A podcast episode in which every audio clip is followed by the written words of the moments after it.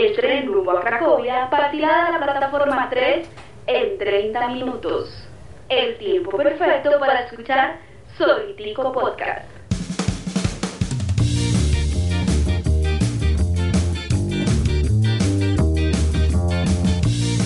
Solitico Podcast con Emma Alfaro y Cris Solís.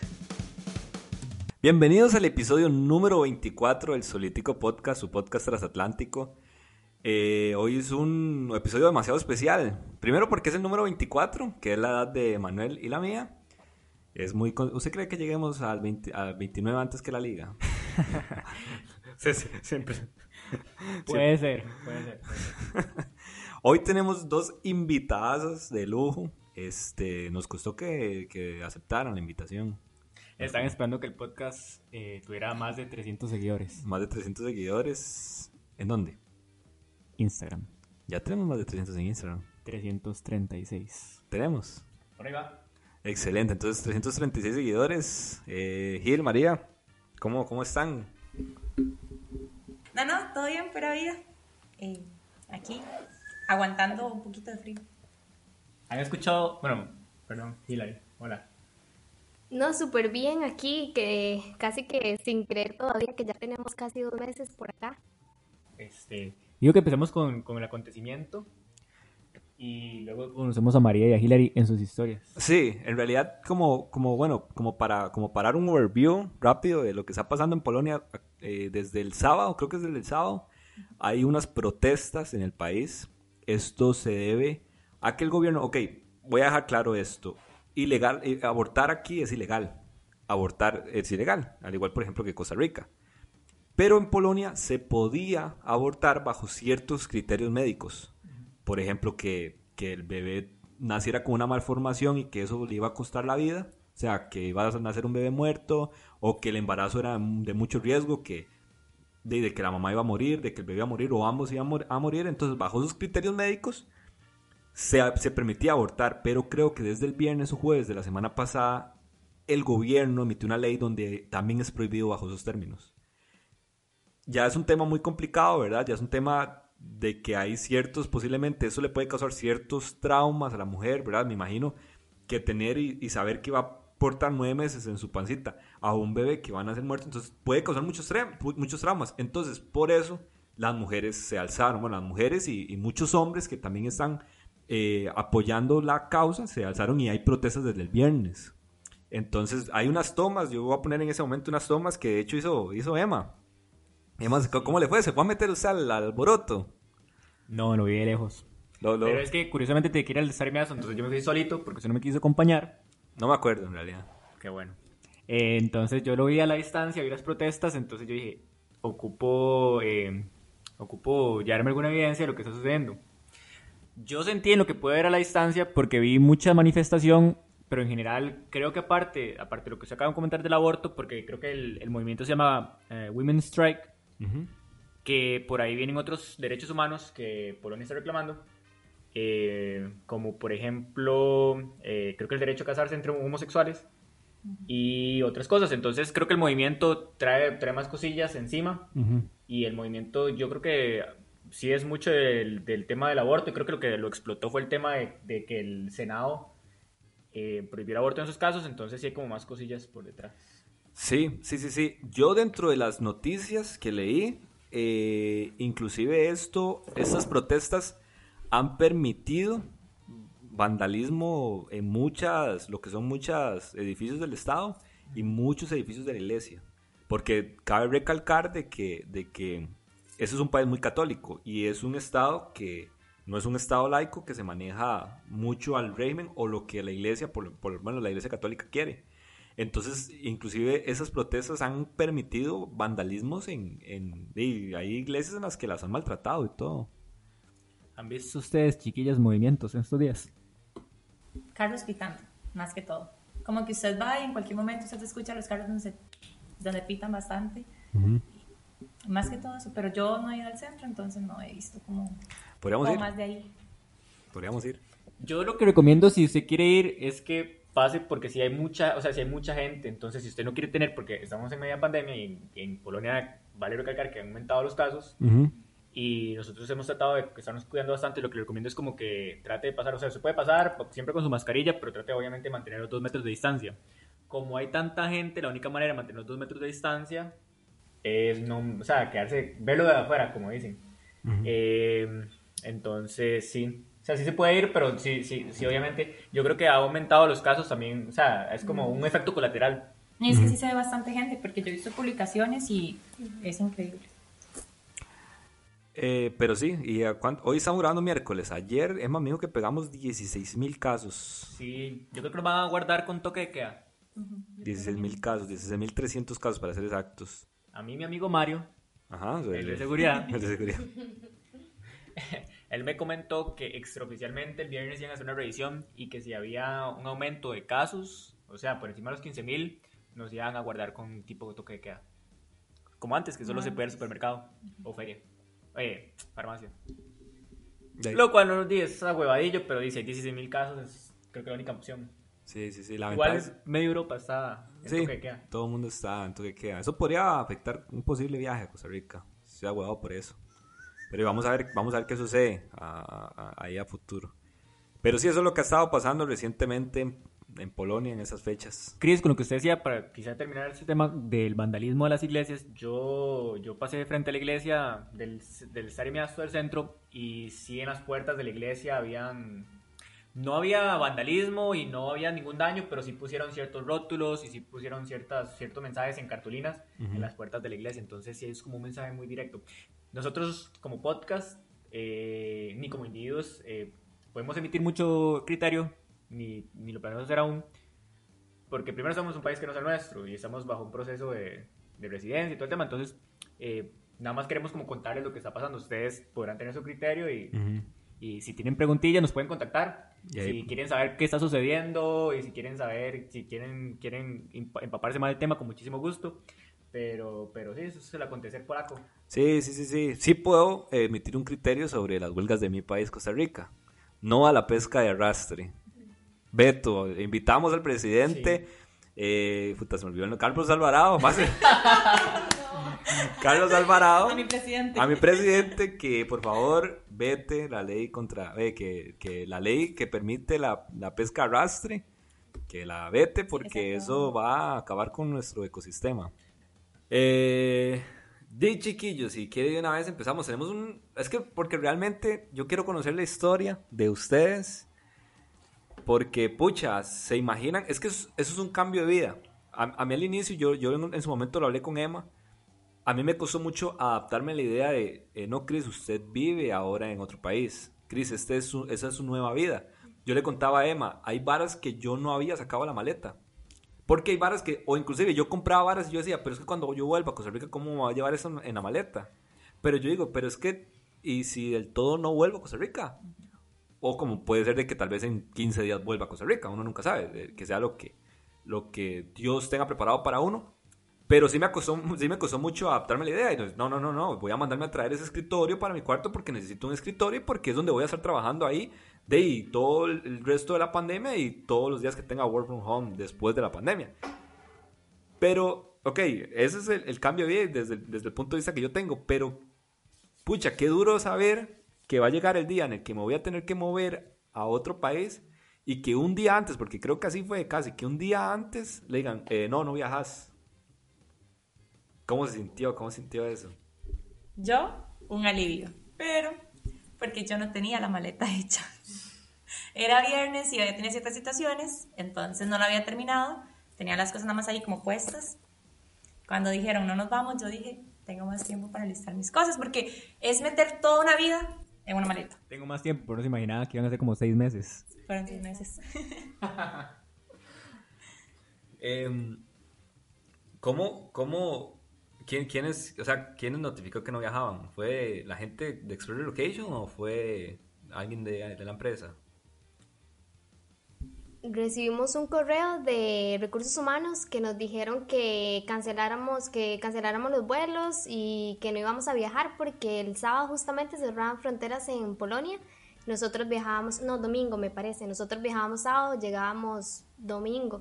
Entonces nos hicieron cancelar absolutamente todo y bueno, en mi caso que Mari mencionaba que ella no había listado maleta, Yo hice la maleta una semana antes, tenía todo perfectamente acomodado, organizado, el cuarto ordenado, todo listo y nos dijeron un viernes a las 2 de la tarde, entregamos la compu al mediodía, entregamos la compu a las 2 de la tarde y nos dijeron al mediodía, eh, no, cancelen todo, ya no se van.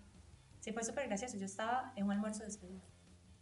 Sí. Me notificaron Sí, y yo, exacto. gracias por la invitación, pero ya no me voy. María, ¿se puede volver a conectar? Sí, sí. No entreguen las compus ya. Wow. Sí. ¿Llegaron a pensar en algún momento durante todo ese tiempo que, ok, no, ya no viajé? O sea, como, Dino, no se dio esto, me voy a quedar en Costa Rica. Como que, como decir, Dino, ya la empresa de fijo ya va a optar por otras personas porque, di, no, no pudimos viajar.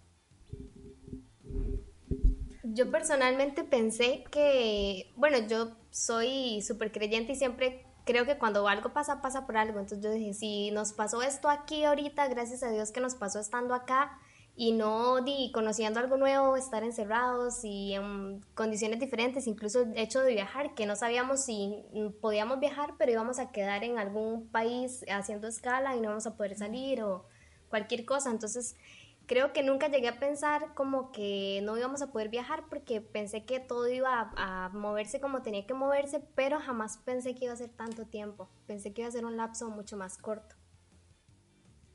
En mi caso, en realidad, yo sabía que existía la posibilidad de que llegaran y nos dijeran, pues no, ya fue mucho tiempo porque no sabíamos qué iba a pasar. Pero creo que la empresa fue siempre muy responsable y siempre trató como informarnos. El hecho que la empresa iba a cerrar en Costa Rica y que nos mandaron la computadora, ya hablaba muy bien y al fin y al cabo yo soy igual que Gil. Yo creo que las cosas pasan siempre como en el orden que deben de pasar. Por algo pasan. Eh, disfruté el tiempo que estuve, a pesar que sí fue bastante, lo disfruté. Creo que lo necesitaba.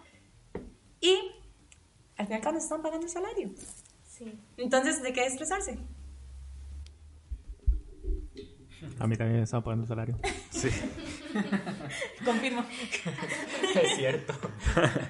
Eh, que en algún momento, digamos, porque ¿cuántos meses más o menos fueron los que estuvieron? ¿Unos 5 o 6 meses? Seis exactos. Seis meses, o sea, seis meses es medio año. Llegó, sorry Emma, ¿llegó a algún- algún punto en el que ustedes dijeron, no, qué pereza, voy a buscar otro trabajo en Costa Rica? Yo nunca lo pensé, la verdad. Siempre, bueno, en caso de que sí, tal vez en algún momento dije que será que la empresa llegaría a decirnos como, hey, no, ya esperamos demasiado por ustedes y ya creo que es mejor como buscar, eh, Ah, como cerrar esto, exacto. Sí lo pensé, pero no lo vi tan posible por el hecho que mencionaba Mari, nos habían mandado las compus desde acá para allá. Eh, seguíamos nosotros trabajando sin ningún inconveniente, el trabajo nunca tuvo ningún, no se vio afectado de ninguna manera, entonces sí, no creí como que eso podía ser una posibilidad, digamos. Yo realmente no lo pensé. Porque de verdad yo sabía, bueno, sentía que se estaban haciendo responsables y yo dije, ¿para qué? Si llegan a decirme que no, pues no me convenía ir. Y ya. De hecho, cabe recalcar de que no solo les seguían pasan- pagando el salario, sino que también les hicieron llegar laptops hasta Costa Rica, ¿verdad? Ujú, Sí, Por Gacheli. ni idea. ¿Asumo? No sé. ¿Cómo, ¿Cómo le llega? O sea, ¿la computadora llegó hasta su casa? No, llegaba a la empresa. A la empresa. Porque Ah, en ese momento la empresa todavía está abierta en Costa Rica. Fue todo un tema, de hecho, que las pudieran sacar de aduanas, Sí. porque como que enviaron todo el paquete junto y... Algo, algún dato faltó, creo. algo, algo, Les de- llega a meter el 40% de impuestos. Una cosa así. algo pasó. Eh, durante todo ese tiempo, durante todo ese tiempo, eh, ustedes me imagino que estuvieron preocupados por la fecha de cuándo se venían y cuándo, ¿verdad? Es Eh, feo sentir la incertidumbre. Es- De que usted no sabe si ya me voy y voy a tener que hacer una vida ya o puedo seguir con mi vida aquí. Entonces, no sé, usted quiere algo que tal vez es a mediano plazo, pues no sabe si puede decidir porque, ¿cómo decido? Si no sé cuándo me voy. Puedo decidir hoy eso y mañana me avisan que me voy. Entonces, esa parte de la incertidumbre sí es como feo y, y controlarlo es como raro. ¿Tuvieron oportunidad de venirse antes? Sí, sí, hubo la posibilidad. Bueno, de hecho, nosotros no solamente nos cancelaron el vuelo una vez, fueron tres veces. Tres veces. Sí. Y compramos tiquete. Compramos, se compraron tres tiquetes y se cancelaron tres tiquetes. El primero sí fue como nos cancelaron definitivo un día antes, que fue el que habíamos hablado. Y el segundo sí fue como se compró y a las a los 15 días creo que fue que Fue lo cuando Costa cancelaron. Rica, como para junio, que Costa Rica todavía no sabía si abrir fronteras. Exacto. Entonces ya lo teníamos y di, No dijo, no, no vamos a abrir todavía. Ujú. Porque, bueno, cabe recalcar de que, cabe recalcar de que todavía al día de hoy Costa Rica sigue siendo un país no grato para, La Unión para, Europea. para la Unión Europea. De hecho, eso fue algo que la empresa se encargó como de investigar, de que no nos, no nos quedáramos pegados en ningún lado. O sea, como si llegar de fijo a Polonia. Yo ya sabía ese dato. Ya, tantas investigaciones habíamos hecho para saber si íbamos a poder viajar dentro de Europa, que si usted se metía a la página del gobierno decía, si usted tiene permiso de trabajo o visa, usted puede entrar. Y eso fue lo que yo, con eso, con ese argumento, yo convencí a Christopher de que, fuera, que fuéramos a Ámsterdam. No, fue a España. España. pues. A España. Bien. O sea, yo. Ya lo escuché. María nos escucha, que, que no Sí. me tenía muy convencido. Al final, también. al final hay un quiz Sí. de- de- del, del podcast número 4, digo, el número 1, ¿cuál aparecía en el 3? Ajá, a ver qué, qué se saben del podcast. Eh, lo que no contesta es porque no recuerdo. No es porque no me Era como roommate algo. Qué bueno. No, buenísimo. Eh, sí, pero Emma, me- a mí me convenció Emma de viajar a España, a Barcelona específicamente, pero fue bajo sus criterios y también con los números de COVID. Ajá. Que vale recargar que nosotros en España, en una playa, no me acuerdo quién fue como que dijo, de chiquillos, hay una ciudad de Barcelona que acaban de cerrar por COVID. Sí, porque nosotros decidimos ir a Nosotros Barcelona. Nosotros decidimos ir a Barcelona porque habían 250 casos en toda España. Entonces Sí, nosotros dijimos, 250 casos es absolutamente nada. Cuando volvimos, seguían habiendo como 300 el fin de semana, pero ya después de esa semana, ese fin de semana que nosotros empezamos fue cuando empezaron a subir 1000, 1500 hasta Llevaron a mala suerte. los gatos negros. Y la verdad es que no nos ha dado. Eh, ok, seis meses. ¿Qué hicieron esos seis meses? ¿Les dio chance de cerrar círculos, de despedirse de la, de la familia? Porque yo, bueno, yo tengo que recalcar que por mi lado hay un círculo que yo no cerré, que fue el de la, mi universidad. Y ahorita, todo ese tiempo que tengo allá, acá más bien, eh, he estado siempre pensando en la U y la U y la U. Entonces, a tal punto de que ya estoy trabajando en, en- para ver si me gradúo pronto. Que en realidad lo que me falta es un proyecto de graduación nada más. La directora de carrera, un saludo para ella, que fijo no me escucha. Y si Eh. lo escucha, no lo gradúa. Y, y si me escucha, un saludo muy grande que me está ayudando a realizar mi proyecto de grabación desde acá. Pero, pero ustedes sí les dio chance de hacer, cerrar todos los círculos, de cerrar todo lo que tenían allá pendiente. Respecto a la U, yo estaba con la licenciatura, no pude sacar el- la tesis. Entonces esa es la parte que tengo pendiente. Igual que yo. Y eh, en realidad, como le digo, a mí ese tiempo me sirvió porque veníamos de toda la parte del cierre anual, tiempo limitado y demás, migración, etcétera. Entonces yo sentía que no me había podido despedir bien de mi familia ni disfrutarla. El hecho de quedarme ese tiempo, pues me ayudó a salir un poquito más de paseo, a estar un tiempo más con mi familia y eso, ¿verdad? Lo disfruté y lo valoro demasiado. ¿De qué se ríe Hilary? Esa risa es... Es que Mari casi que vivía en la playa. Hay que aprovechar, aquí no hay. Le faltó. No, en mi caso, yo mm, tuve, bueno, me gradué, terminé la universidad en realidad en diciembre Bien. del año pasado, pero eh, ya estaba con la, ya estaba tranquila que no iba a tener la oportunidad de graduarme, de que iba, bueno, hice todo un, po- hice, por medio de la abogada, hicimos un poder con mi papá para que él pudiera recoger mi título y demás. para que él pudiera graduarse por mí. Básicamente. Tras de que le hizo todas las tareas, también tenía que recoger el título. Se imagina. No, y, y, mm, resulta que me graduaba, creo que era en abril, me parece. Sí, y di- tuve la oportunidad de ir a recoger el título, no en las condiciones que hubiese querido. Básicamente Gracias, fue COVID. ir a la U, recoger el título y venirme. Pero eh, por ahí esa parte logré cerrar el ciclo de la U y creo que fue muy práctico por el tema que mencionaba María de la familia. Yo eran demasiadas las carreras y no podía, no había podido dedicarme tiempo a, a mí, a mi familia y ese tipo de cosas y ya cuando di, tuvimos esos seis meses ahí, yo creo que fue lo mejor que me pudo haber pasado. Incluso no me arrepiento de que nos hayan cancelado el vuelo. Sí, no. Yo agradezco. Siento que demasiado. fue lo mejor. Yo sí que no hubiera agradecido, yo sí que hubiera sufrido demasiado. Ansioso. Demasiado, es que yo soy demasiado ansioso, entonces yo sí hubiera estado dándome con, con, con una piedra por la jupa todos los días. Le creo.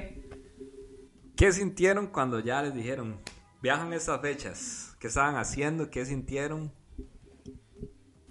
Di, en mi caso, bueno, a mí me encanta bailar, entonces me, como ya no nos veníamos, yo seguía clases de baile normal, eh, decidieron abrir un grupo como para un show class, entonces yo me metí, yo dije, ¿qué importa? Fijo me da chance de grabarlo porque fijo no me voy a ir. Bueno, a nosotros nos dijeron a principio, un mes antes, Agosto, 15 días antes. Ujú.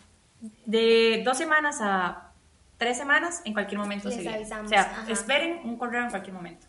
Sí, pero de hecho yo decía, fijo no nos vamos, o sea, ya nos han cancelado tres veces, esto sigue igual, no nos vamos a ir, entonces mm, no importa.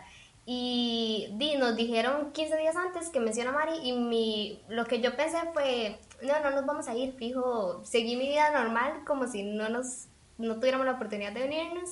Y cuando nos vinimos, de hecho, eh, una semana dos semanas después grabaron el video, di, ya yo no pude salir porque efectivamente esta vez sí no nos engañaron, sí, no- sí tuvimos la oportunidad de viajar.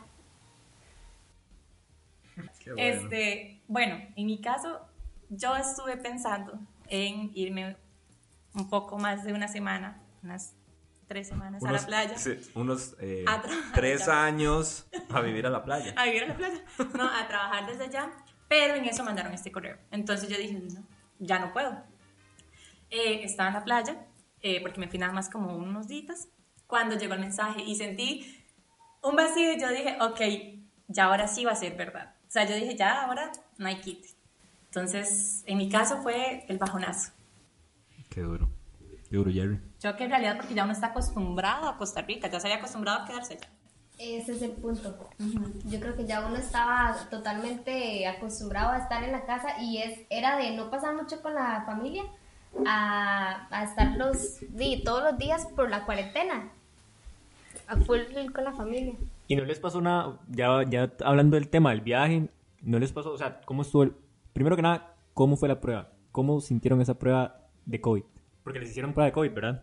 Sí, nos tocó. Bueno, yo me la tuve que hacer dos veces porque una vez estuve en susto. Es como cuando, como cuando, cuando, como cuando alguien se hace la prueba de embarazo que se le hizo por susto. Este, no es tan fea. Yo digo que no es tan fea. O sea, no es como que usted sienta un dolor terrible. En realidad es súper rápido, es, es incómodo, es incómodo, pero du- duré más hablando con la muchacha que lo que me hicieron la prueba. Pero eso es porque ustedes tienen la nariz pequeñita, es que como si una narizota. Se imagina todo el trayecto del hisopo hasta ahí, mae. Exactamente. Estamos igual.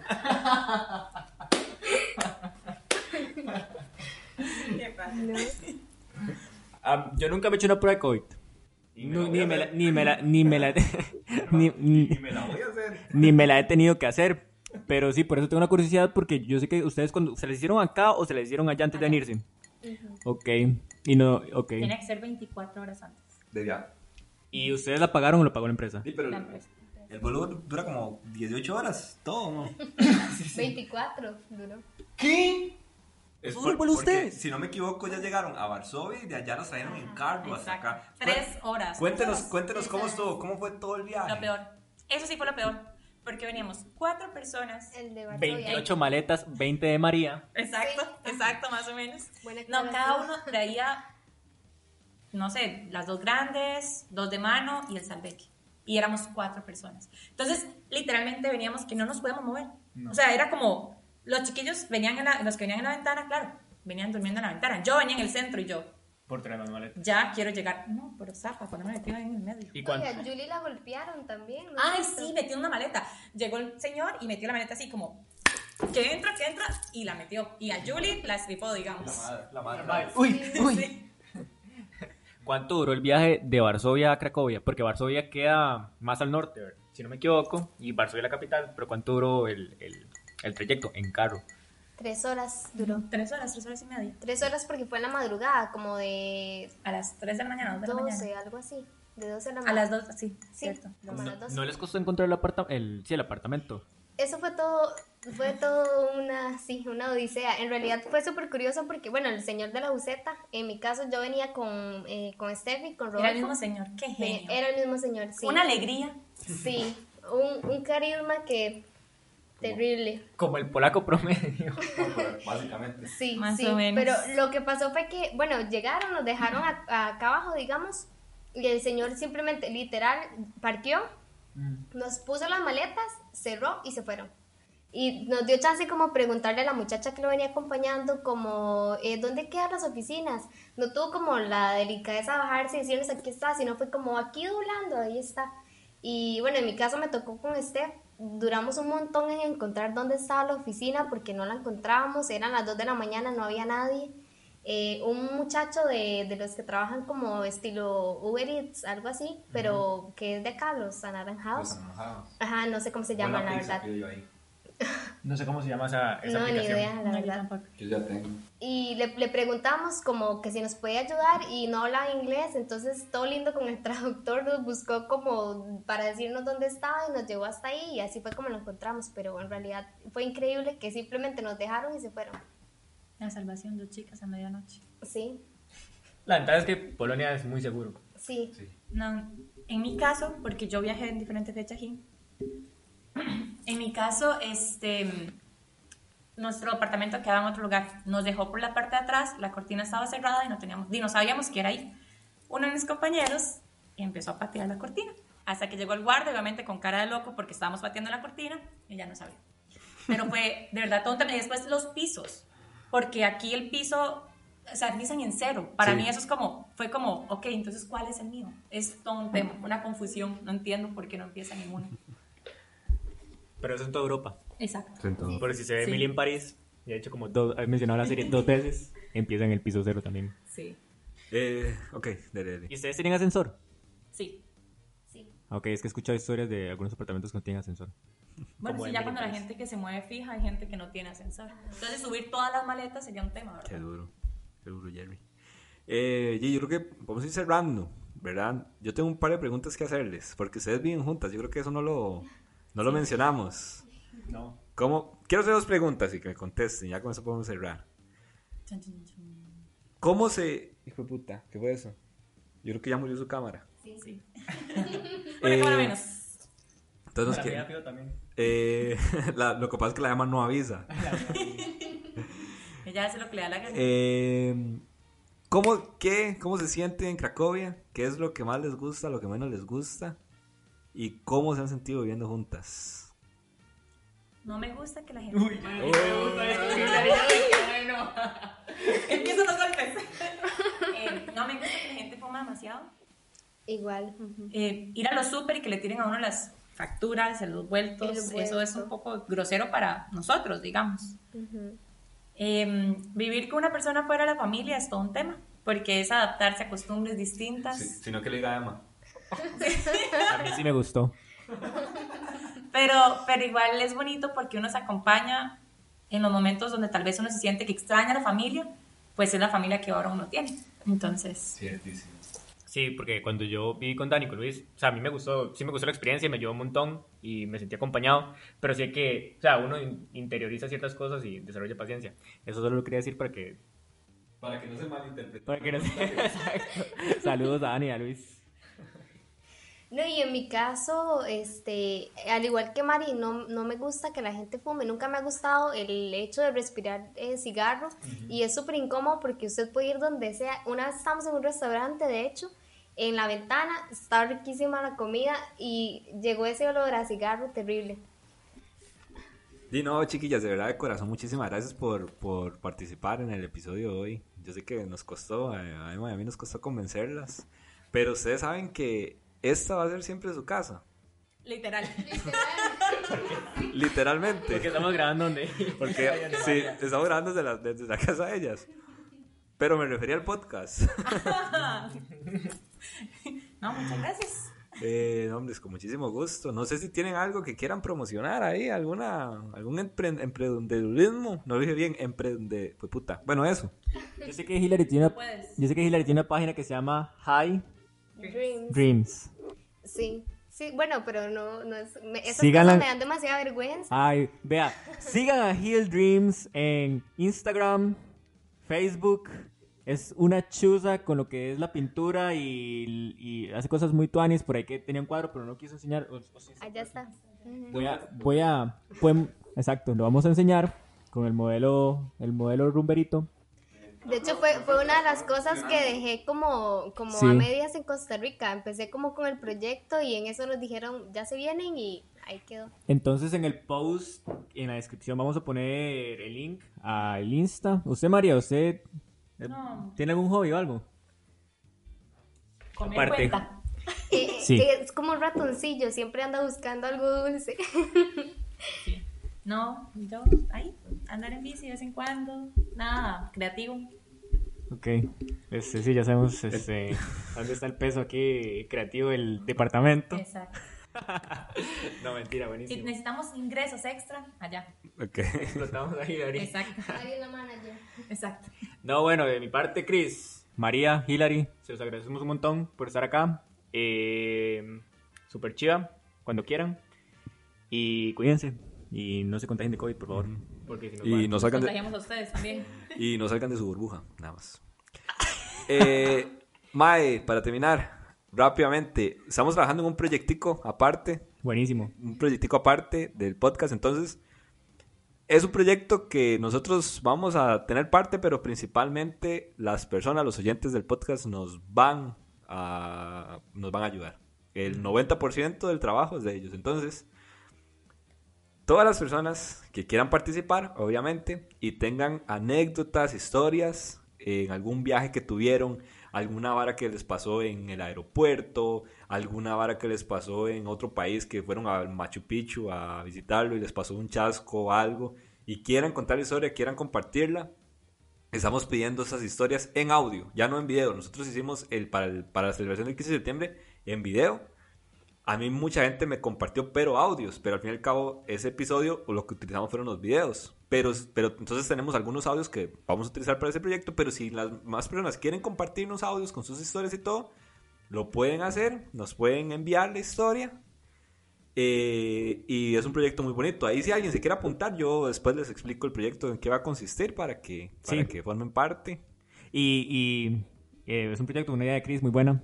Eh, entonces ahí tal vez eh, vamos a hablarlo más, lo podemos postear incluso en las redes. Fijo. Y también vienen otras cosillas, hemos estado trabajando en, en un poco la imagen de podcast. ¿Cierto? La imagen mía de Chris. Entonces vamos a estar subiendo un poco de contenido. No sé, Eh, se puede hacer mucho. sí, no es como que ya ni Photoshop. Pero no, agradecer a María Gira que también nos ayudaron con esa parte. Y se vienen más cosillas, entonces estén atentos. Vamos a estar publicando muchas cosas. Fotos de Christopher desnudos. Se viene el, Ah, sí, se viene el Patreon de Chris, el OnlyFans, OnlyFans fijo. En tanga. Entonces, para que estén atentos. Y Fijo. Y no, eso es. Muchísimas gracias. muchas gracias.